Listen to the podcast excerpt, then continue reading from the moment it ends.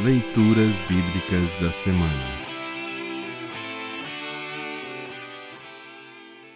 O trecho da Epístola para o segundo domingo de Páscoa está registrado em 1 de Pedro 1, 3 a 9. Para compreender melhor este trecho, ouça esta breve introdução. Neste trecho de sua carta, Pedro louva a Deus pela nova vida que Deus deu aos cristãos por meio da ressurreição de Cristo.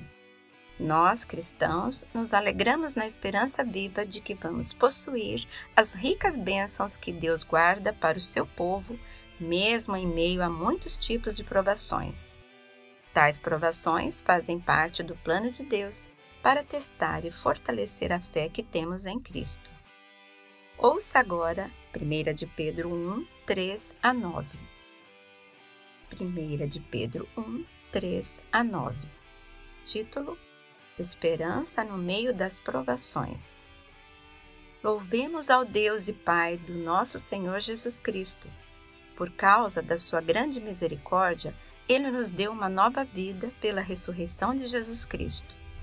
Por isso, nosso coração está cheio de uma esperança viva.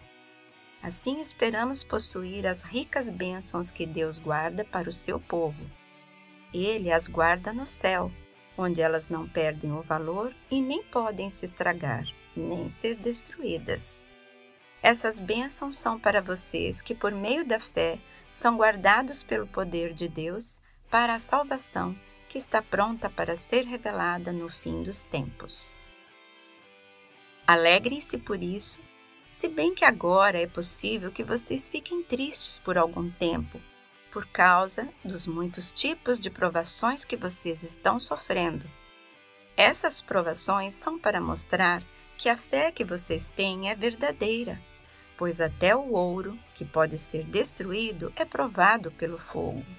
Da mesma maneira, a fé que vocês têm, que vale muito mais do que o ouro, precisa ser provada para que continue firme. E assim vocês receberão aprovação glória e honra no dia em que Jesus Cristo for revelado.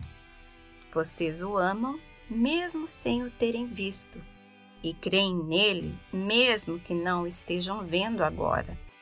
Assim, vocês se alegram com uma alegria tão grande e gloriosa que as palavras não podem descrever. Vocês têm essa alegria porque estão recebendo a sua salvação, que é o resultado da fé que possuem. Assim termina o trecho da epístola para esta semana.